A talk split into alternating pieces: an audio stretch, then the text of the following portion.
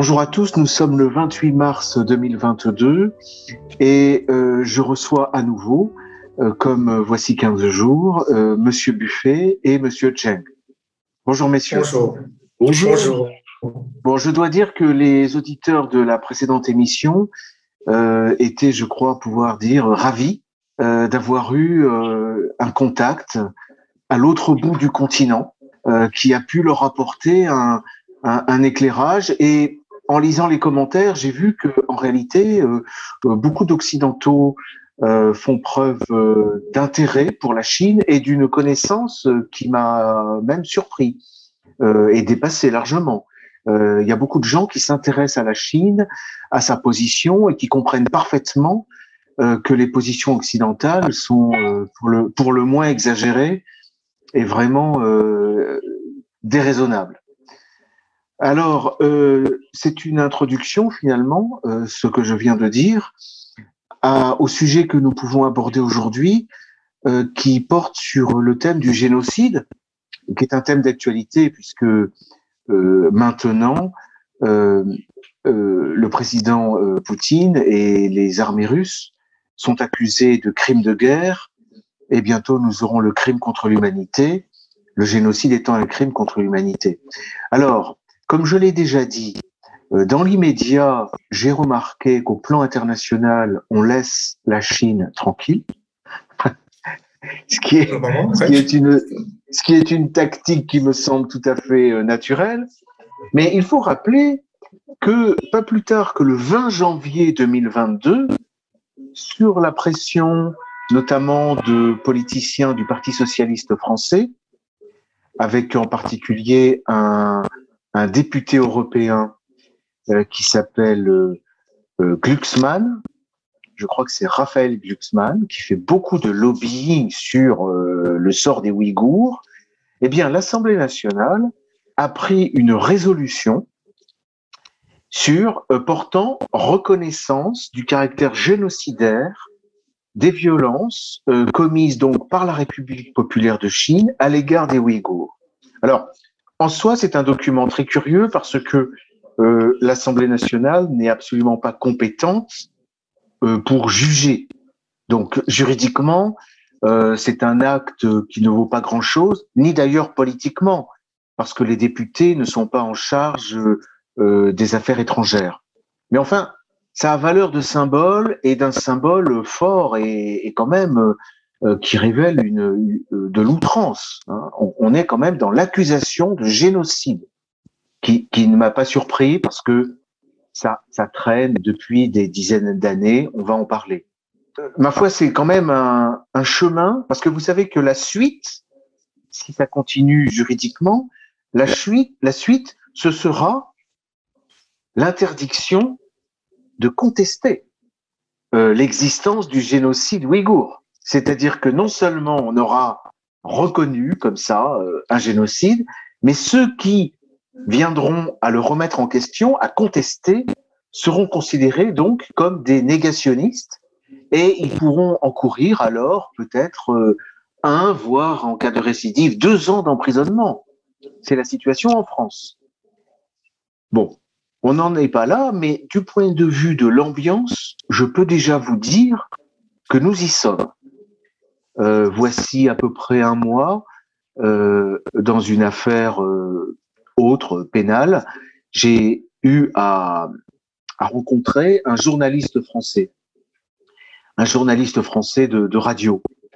Et il m'a dit s'occuper des affaires internationales. Alors, de fil en aiguille, on en est arrivé effectivement à la situation des Ouïghours. Et là, je me suis trouvé devant quelqu'un dont j'arrivais pas à savoir, à déterminer si il était réellement euh, naïf, s'il croyait vraiment ce qu'il voulait, ce qu'il disait, ou si j'avais affaire à, à, un manipulateur euh, de première classe.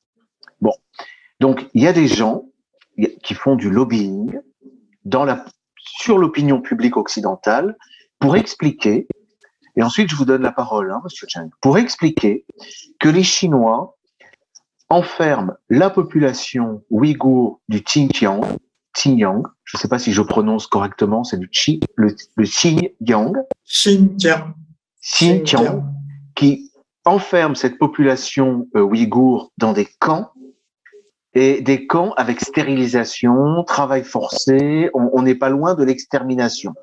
Voilà. Donc, euh, euh, je vous euh, laisse la parole. Bon, c'est la chose que j'ai vue la plus incroyable depuis je ne sais pas combien de temps, vous savez, parce que je suis allé à, de nombreuses reprises à, Xinjiang. Récemment, je ne suis pas allé, mais je connais bien cette région lorsque j'étais jeune. Et je connais des Ouïghours qui, euh, bien évidemment, parlent d'une langue que je ne connais pas, mais quand même, on n'arrive pas, oh, on arrive à,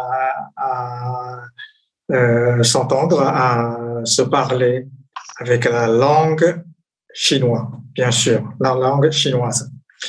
Bon, génocide des Ouïghours, je voudrais bien avoir des preuves. Parce que accuser quelqu'un, vous êtes un, je crois, un avocat. Accuser quelqu'un, il faut avoir d'abord des preuves et puis des témoins. Je ne vois rien dans ce sens-là. Monsieur Glucksmann, oui. Non, non, juste si je puis me permettre une petite remarque. Euh, dans ces domaines où les crimes sont censés être tellement horribles et tellement gigantesques euh, et commis par des États, vous savez, euh, c'est le cas du procès de Nuremberg en 1945-46, que les règles de preuve sont abrogées. C'est-à-dire que l'on n'exige plus d'avoir à apporter la preuve de faits qui sont considérés comme de notoriété publique. Il faut quand même se souvenir que c'est comme ça que les, c'est grâce à ça que les Allemands ont été euh, condamnés. Hein. Euh, donc euh, euh voilà, voilà la situation. Et d'ailleurs, ce sont des accusations qui agissent sur l'émotion et qui font que euh, même les juristes ont tendance à perdre euh, leur raison. Et si jamais ils arrivent à, à, à, continuer de raisonner et par exemple à demander des preuves, alors on entre dans euh, les accusations pénales euh, dont j'ai parlé tout à l'heure, qui, sont similaires de celles de la contestation de crimes contre l'humanité. Voilà. Donc c'est le point important sur la question des preuves, hein, parce qu'on pourra toujours répondre que euh, les preuves ont été détruites, qu'elles sont impossibles à rassembler.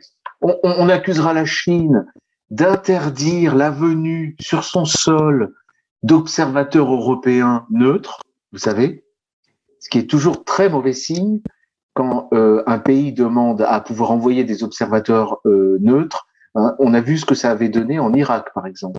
On commence par envoyer des observateurs et puis ensuite ce sont les bombardements. Je vous laisse reprendre. Bon, la Chine n'est pas un accusé. La Chine n'a aucune raison d'accepter des enquêtes de l'extérieur sur notre sol. Je vois vraiment pourquoi nous devons accepter des enquêtes sur des crimes que nous n'avons pas commis? Mais attendez, le monde, ce n'est pas euh, comment dirais-je, euh, ce que vous décrivez euh, comme vous voudrez.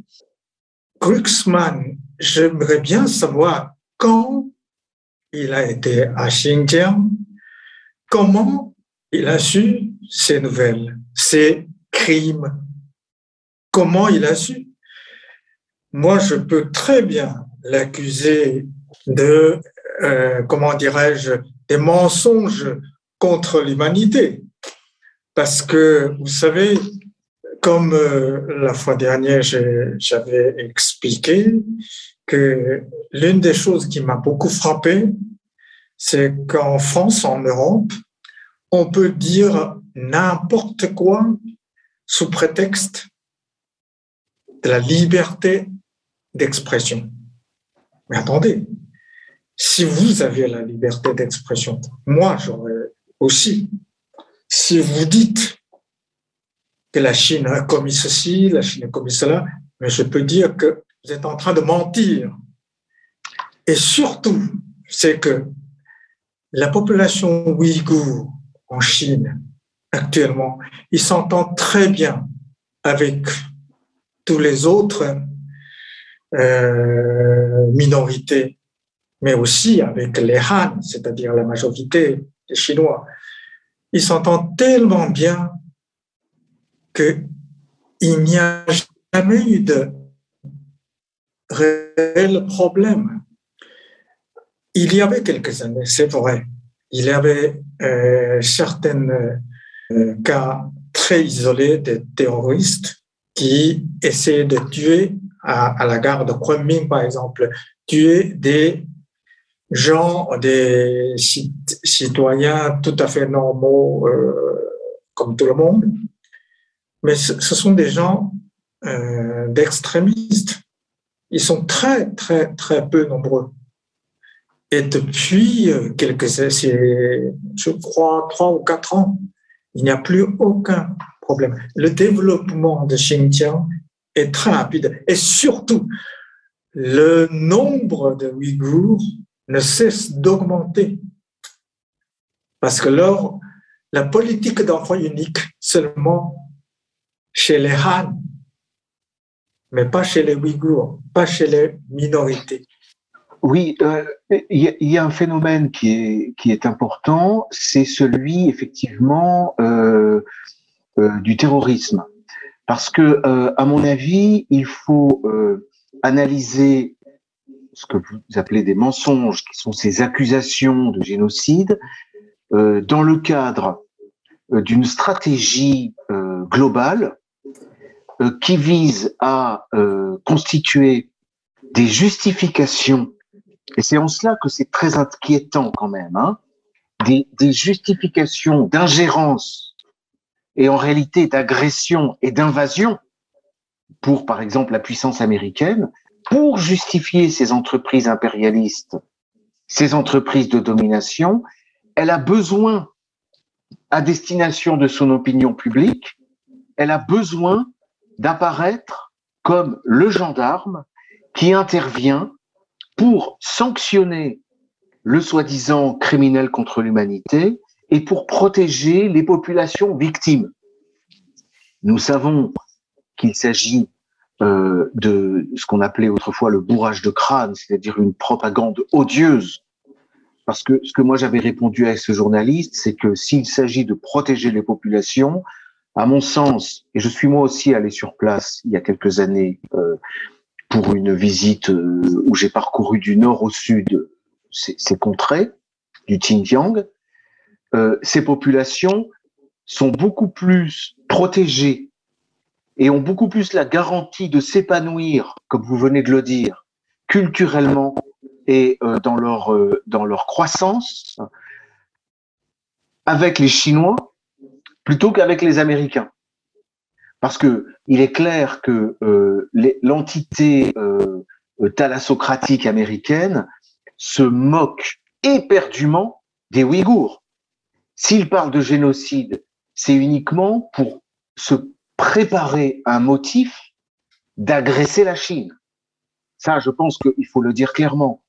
Et le terrorisme, c'est-à-dire le financement du terrorisme, l'encouragement au terrorisme, sous l'appellation de résistance hein, et de libération, c'est évidemment le moyen d'accuser ensuite la Chine de crimes contre l'humanité.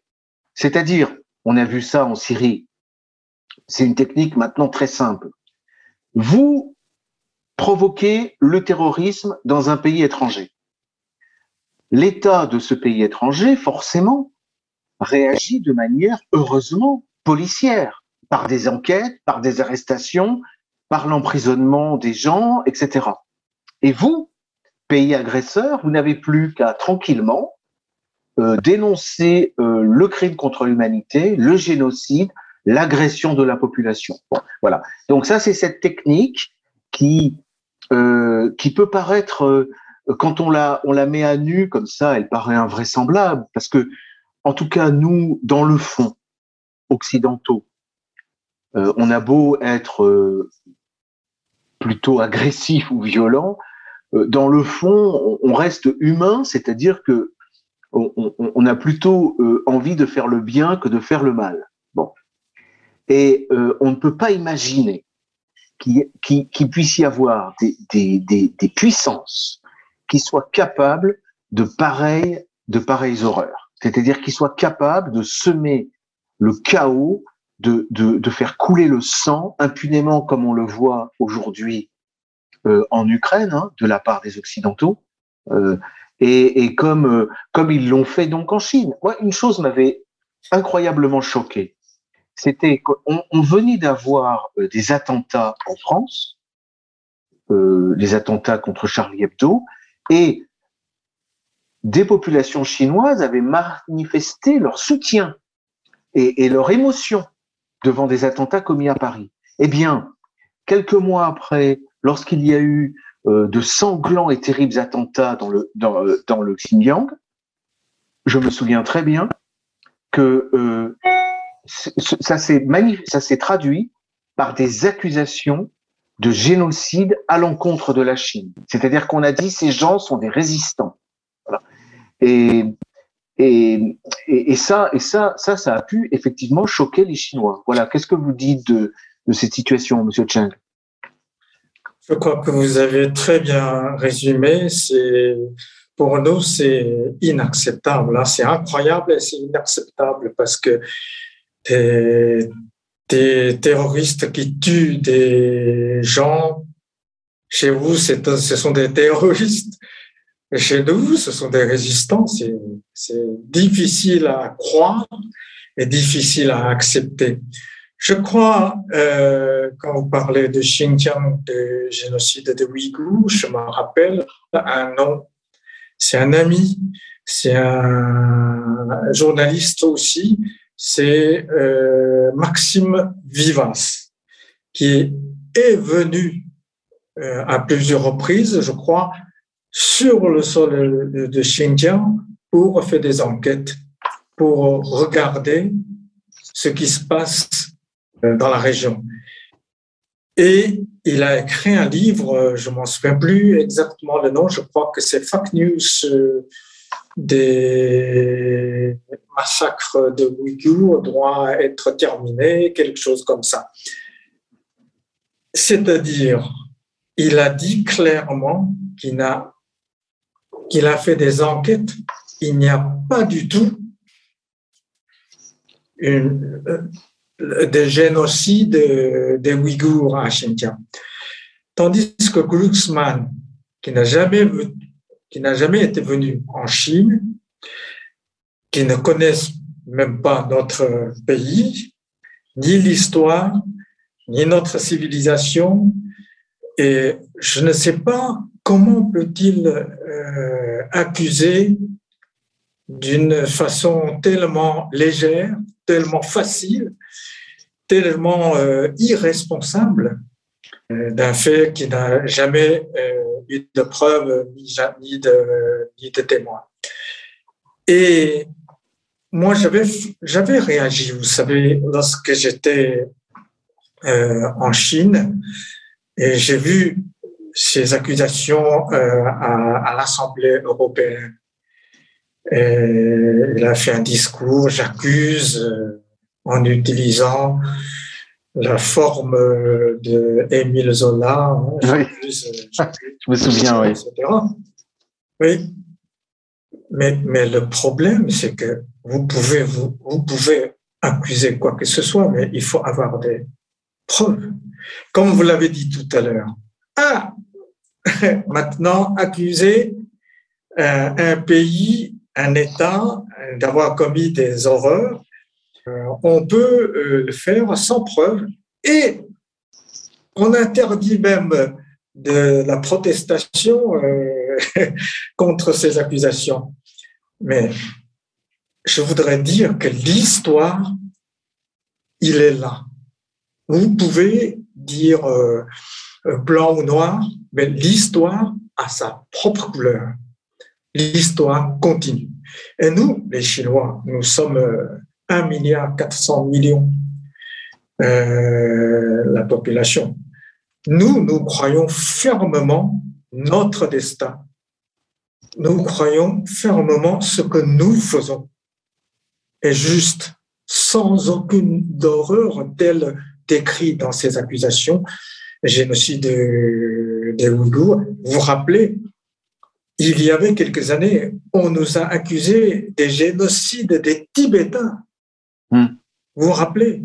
Oui, oui, également. Et après, ils s'arrêtent. Ils s'arrêtent. Pourquoi? Parce que ils ont vu que en quelques vingtaines d'années, la population, le nombre de Tibétains a tellement augmenté que c'est impossible d'avoir un génocide des Tibétains. Donc, il change d'accusation, il dit Ah ben, c'est des génocides culturels. Ah. Donc, génocide culturel. Très bien. Hein. génocide culturel, ça, veut dire tuer euh, la croyance des Tibétains, euh, la culture des Tibétains, euh, surtout la langue tibétaine. Il faut dire que les Occidentaux, oui, les Occidentaux sont des spécialistes hein, du génocide culturel. Oui, génocide culturel. Mais le problème, c'est que au Tibet, maintenant, on continue par le tibétain. On continue à écrire euh, en tibétain. Et, euh, un tibétain, euh, un enfant tibétain peut, s'il veut, apprendre n'importe quelle langue, euh, mais en général, il prend d'abord le tibétain et puis souvent l'anglais.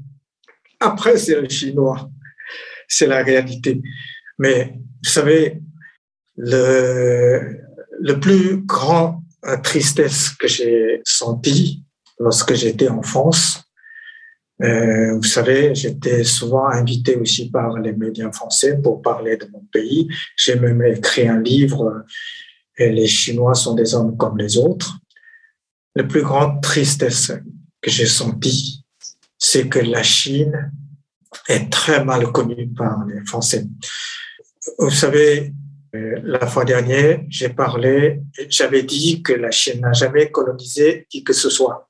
Voilà, j'ai vu dans le dans les commentaires, euh, il y a un, lecteur qui a dit la Chine a colonisé Tibet. C'est incroyable. La, colonisation, je crois que les Européens connaissent mieux euh, la définition de colonisation que nous, euh, les Chinois. le Tibet n'a jamais été un État indépendant dans son histoire. Il était toujours euh, une partie de l'empire euh, Qing, l'empire euh, de dynastie Qing. Et lorsque en 49, 1949, la République populaire de Chine s'est établie, le Tibet est, est déjà se fait déjà partie de, la Chine. Mais en ce moment-là, euh, Dalai Lama et Panchen Lama, il y a deux chefs. Hein. Il y a deux chefs au, Tibet. C'est Dalai Lama et Panchen Lama. Deux lamas. Maintenant, Dalai Lama est à l'étranger, en Inde, avec son gouvernement en exil. Mais Panchen Lama est toujours au Tibet. Il est toujours chef euh, euh, spirituel des Tibétains. Euh, c'est moi, je pense que pour connaître la Chine, c'est vraiment c'est très difficile. Pourquoi? Ce n'est pas parce que la Chine est compliquée, non. C'est tout simplement il faut avoir une volonté de connaître la Chine. C'est vrai, la Chine est loin, la Chine est est différent. Euh, comment dirais-je, la langue est différente, euh, la culture est différente, l'histoire est différente. Hum, c'est vrai, les Chinois sont des non-croyants, hein, c'est, ils sont tellement... Euh, mais les Chinois, en réalité, accueillent toujours les bras ouverts des étrangers à nous. La dynastie Tang euh, au 8e siècle, 5 8e siècle déjà, les Chinois acceptent que les étrangers arrivent sur notre sol. Oui. Un, ami me faisait une, une, remarque après notre précédent entretien, c'est que la Chine, parce qu'elle a dans son histoire la révolution hein, communiste, elle a aussi adopté des doctrines occidentales. C'est-à-dire, et ça je l'ai constaté moi-même en allant en Chine, euh, euh, Marx, Engels, euh, Max Weber, Hegel sont des noms absolument familiers à tous les Chinois de tout âge. Et ça, c'est un point important aussi, c'est que finalement, peut-être que vous nous connaissez mieux que nous-mêmes vous connaissons. En tout cas, c'est une familiarité. Ça pourrait être un, un, pont pour euh, faire que nous soyons plus familiers les uns avec les autres, peut-être, cet aspect. Et cette, ce même ami me, me demandait, avait une question pour vous, c'était quelque chose qui peut euh, être euh, difficile à comprendre, c'est l'importance du Parti communiste aussi pour la cohésion de la société chinoise. Peut-être que c'est une question trop vaste, hein, vous, vous faites comme vous voulez pour la traiter, on pourra éventuellement en reparler. ce n'est pas un hasard que c'est le Parti communiste chinois qui a qui a finalement euh, réussi sa révolution euh, et, et, pris le pouvoir euh, en Chine. Parce qu'avant, vous savez, il y a une date qui a marqué tous les Chinois, c'est 1840, lorsque l'éclatement de la première guerre de l'opium la Chine, avant cette guerre, était un empire totalement euh, indépendant, un empire très vaste, je crois le plus grand empire euh, à l'époque, le plus riche aussi à l'époque. Mais euh, les Chinois sont tellement pacifiques, vous savez. avant cette date, avant 1840, la première guerre de l'opium, les Chinois sont allés euh, en Afrique, allés en, en Asie. Euh, il y a une longue expédition menée par un certain euh, haut fonctionnaire qui s'appelle Zheng He, le même nom que moi, Zheng He. Les Chinois sont allés très loin, même jusqu'à en Afrique. Pourquoi? C'est pas pour le coloniser. Au contraire, c'est pour distribuer les cadeaux de l'empereur. Distribuer des cadeaux euh, aux uns, aux autres, pour leur dire que vous êtes bienvenus en Chine. Bienvenue en Chine, c'est vrai. Après, le bateau, euh, il s'appelle en anglais Maca, je m'en souviens plus son nom. Maca, euh, je m'en souviens plus son nom. Il est venu il a rendu visite à l'empereur de Chine et une fois rentré, il a remis un rapport à, la reine d'Angleterre pour lui expliquer que la Chine est très faible du point de vue militaire. On peut envoyer quelques dizaines de, milliers de soldats pour l'attaquer, pour le battre. Et effectivement, c'est ce qui s'est passé. La Chine a été battue et il a signé une série de, de, de traités illégaux. Il a donné tellement de choses aux pays occidentaux que la Chine devient un pays, nous définissons après un pays semi-colonisé. Alors, depuis 1840, les Chinois veulent reconstruire un État indépendant, bien évidemment. Mais on a tout essayé. On a tout essayé. On a essayé la République, on a essayé euh, d'autres empires, d'autres empereurs. On a essayé, mais tout est échoué jusqu'au moment de 1900 euh, 21, je crois. À Shanghai, une euh, vingtaine de personnes ont décidé, qui sont venues de quatre coins de la Chine, ils ont décidé de suivre l'exemple de l'Union soviétique, c'est-à-dire faire une révolution communiste.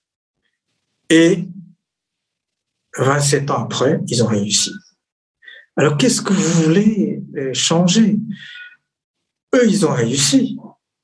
Donc, c'est Mao Zedong en 1949, le 1er octobre 1949, sur la place Tiananmen, Mao Zedong a déclaré l'établissement de la République populaire de Chine. Et le Parti communiste chinois devient un parti au pouvoir.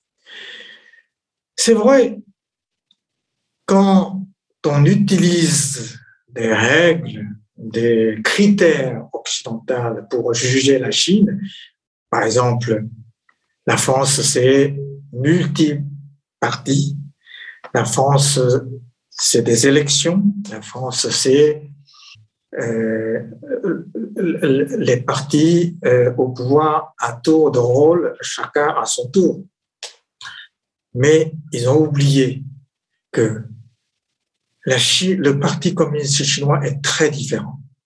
Première différence, les partis français sont très peu nombreux. Le parti de Macron, par exemple, n'a que 400 hum, membres, euh, c'est ça, 400 hein, membres. Le parti La République en marche, c'est ça. Très peu de, très peu de membres de parti. Le parti euh, de Marine Le Pen, encore peu, une centaine de milliers de personnes. Quand un parti a l'emporté l'élection présidentielle, alors ce parti devient parti au pouvoir. Si Marine Le Pen, par hasard, je crois plutôt euh, Mélenchon, euh, c'est plus juste. Si Mélenchon, par exemple, arrive au pouvoir, élu, une fois élu, son parti est tout petit aussi. 200 000 membres, peut-être. Alors, c'est-à-dire, en ce moment-là, 200 000 membres va gouverner 77 millions de gens. Tandis que le Parti communiste chinois, vous savez combien de membres? Combien de membres? Oh, Je pense des millions, des millions. C'est 9 90 euh, millions. C'est presque 100 millions de membres. Vous voyez? 100 millions de membres pour former un parti, pour gouverner un pays de 1 milliard 400 millions. La représentativité, vous voyez, c'est très clair. C'est le premier point. Deuxième point. Un parti en France arrive au pouvoir, si c'était Marine Le Pen, c'est un parti de l'extrême droite. Ils servent plutôt une partie de la population. Si c'était Mélenchon, c'est plutôt de classe ouvrière. Si c'était euh, Macron, c'est plutôt euh, la classe moyenne, etc., etc.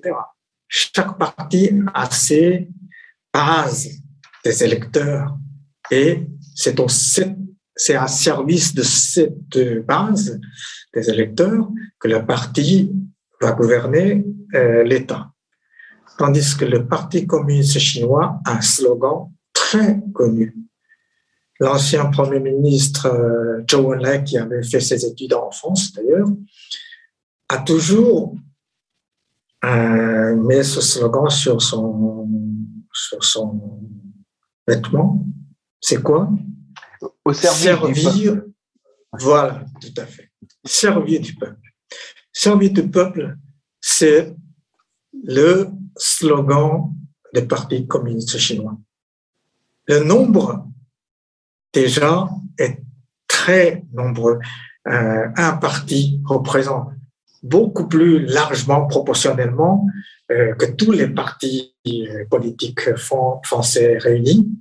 Et le, but de parti est très unanime aussi, servir le peuple.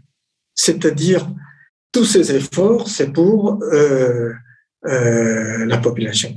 Vous voyez, cette fois-ci, le Covid-19, lorsqu'il s'est arrivé, ça montre très bien la différence de système politique entre la Chine et les États-Unis. La Chine, c'est la vie humaine avant tout. Donc, une fois trouvé, une fois euh, euh, le virus découvert, on a tout fait pour sauver la vie. Tandis qu'aux États-Unis, c'est l'économie l'emporte. Il faut sauver l'économie. Et c'est ça la différence. Euh, oui, j'avais une remarque. Euh, la, dernière fois, d'abord, une chose, vous avez très bien dit que euh, la promotion des, des, partis et du système des élections avec suffrage universel intéresse en réalité ceux qui détiennent les médias.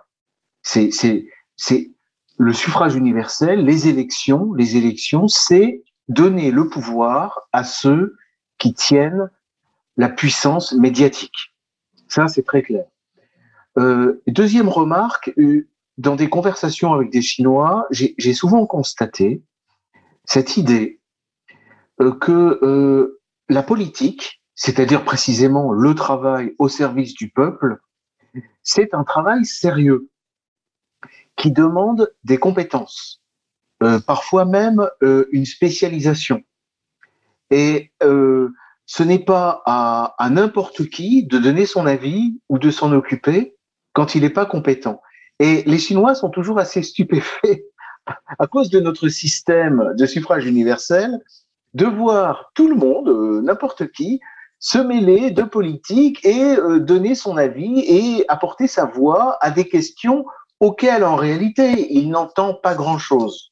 Voilà. Donc ça, c'est quelque chose qui, qui m'a marqué, c'est l'idée que la, gestion du bien commun, c'est l'affaire de gens euh, compétents, euh, compétents, formés pour ça. Je, sais par exemple que les hommes politiques en Chine euh, ne sortent pas d'un chapeau, comme malheureusement ça arrive trop souvent en Occident, mais que c'est la formation de toute une vie c'est une vie de formation. Votre président actuel, par exemple, a longtemps été maire, je crois, d'une très grande ville, puis chef de région, euh, et c'est au terme de toute de cette expérience accumulée qu'il a pu être choisi, en fait, parmi ceux qui étaient susceptibles d'avoir les compétences pour euh, diriger le pays. Vous voyez, donc euh, c'est une façon peut-être qu'il faudrait rapprocher, peut-être, peut-être votre mode de fonctionnement serait plus proche de celui euh, euh, des anciens régimes euh, occidentaux, par exemple,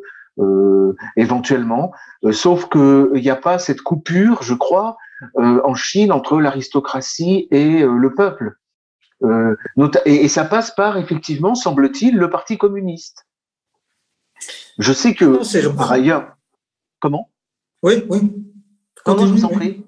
Non, non, simplement, j'ai l'impression que, par exemple, je, je, je, sais que, par exemple, dans une école, quand euh, euh, on repère euh, un, un, petit élève doué, euh, discipliné, bien, eh bien, il est, c'est pas en fonction en fait de sa situation sociale ou de la profession de ses parents, mais on sait que lui, potentiellement, peut être un cadre du parti et un, quelqu'un qui pourra euh, euh, aider justement euh, la, collectivité. Enfin, c'est comme ça que on peut comprendre cet, esprit.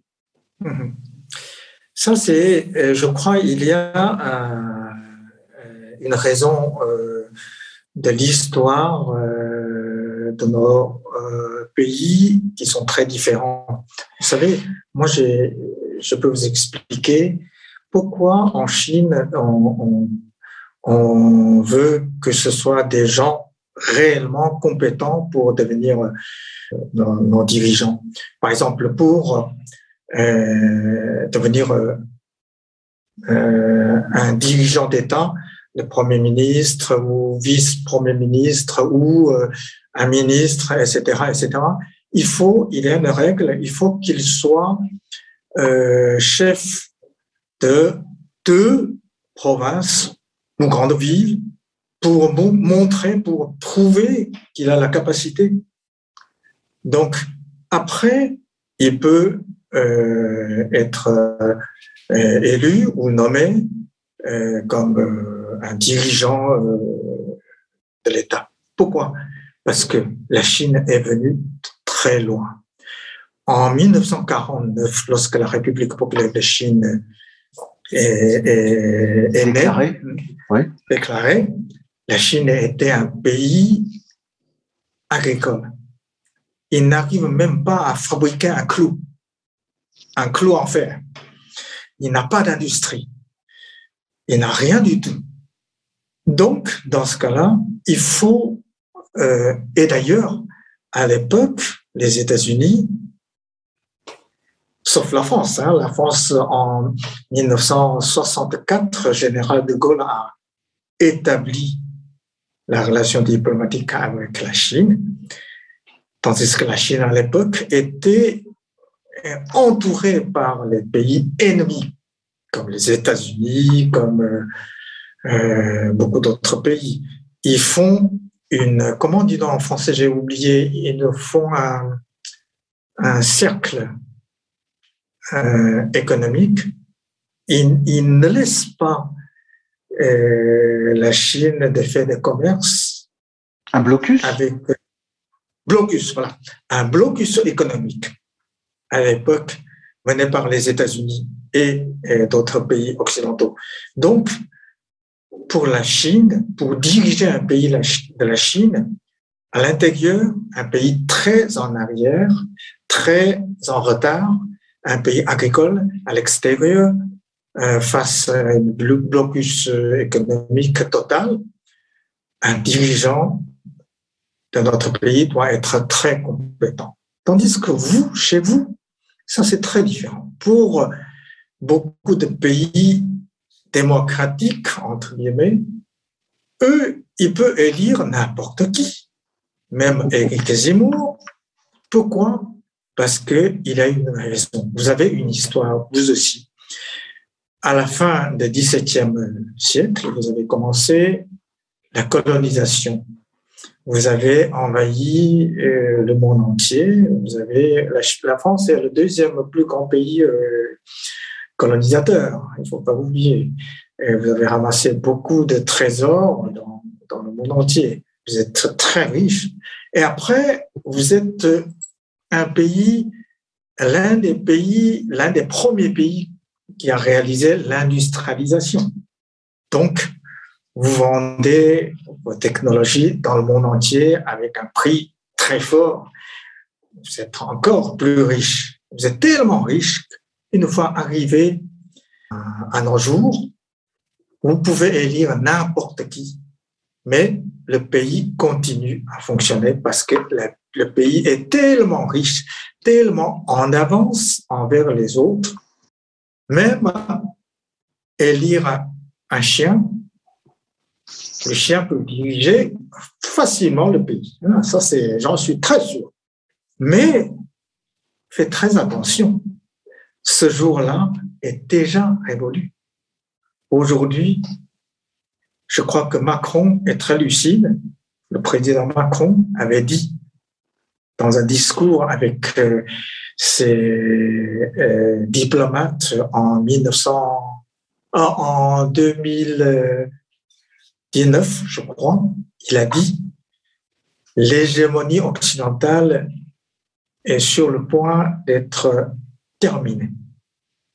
C'est-à-dire, dès maintenant, peut-être, vous devez vous aussi élire quelqu'un compétent.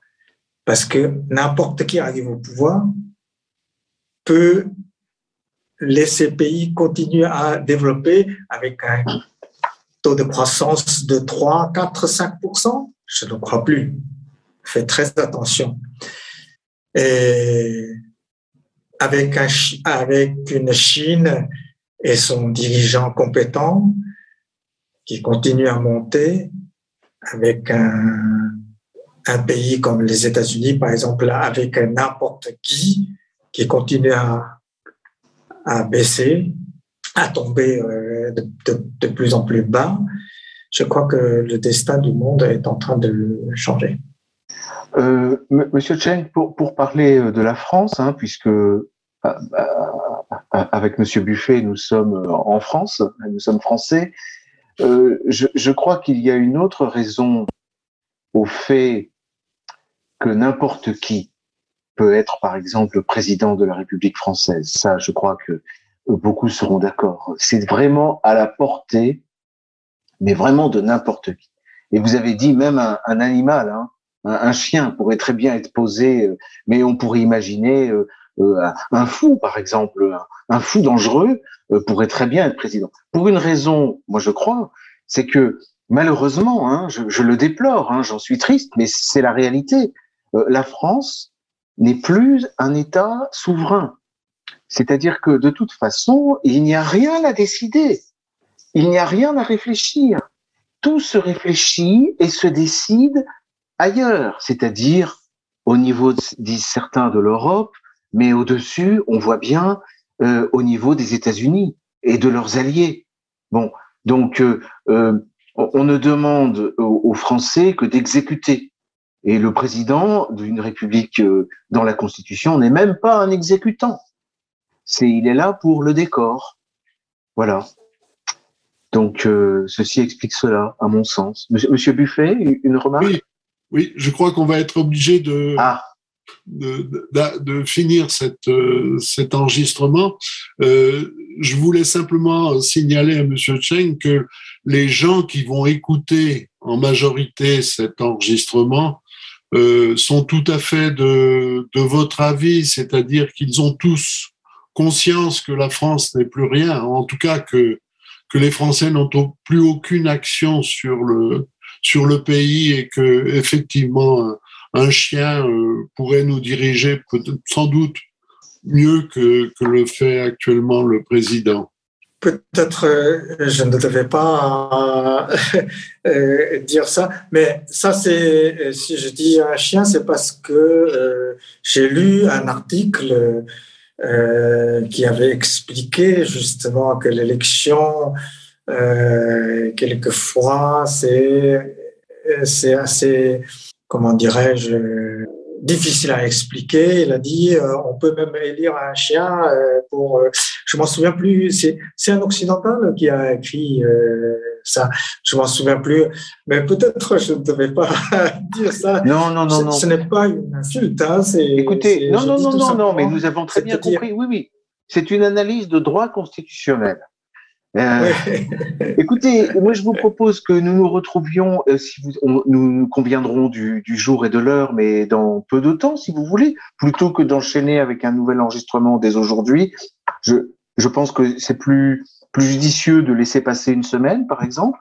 Euh, et pour résumer euh, notre conversation du jour, je dirais que euh, la Chine, qui, vous nous l'avez montré, a su se redresser en plusieurs décennies et qu'elle est partie de très bas et elle a réussi à devenir une grande puissance, elle peut être un exemple pour la France, euh, sachant que le prix à payer, c'est ensuite de faire l'objet des agressions qui sont des agressions en réalité purement verbales hein, de la part de la communauté internationale hein, qui va vous accuser. Si jamais vous osez relever véritablement la tête et être un pays souverain qui protège son peuple, euh, vous allez essuyer des accusations euh, de génocide, de crimes contre l'humanité, de crimes de guerre, etc.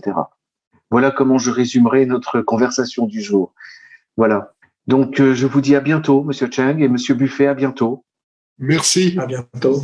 Et je signale, je, signale pour les auditeurs que le, le 19 avril à 20 h je donnerai une visioconférence euh, au sujet de l'Ukraine, euh, qui portera comme, euh, comme titre, qui est assez parlant, Question de droit international sur le cas de l'Ukraine.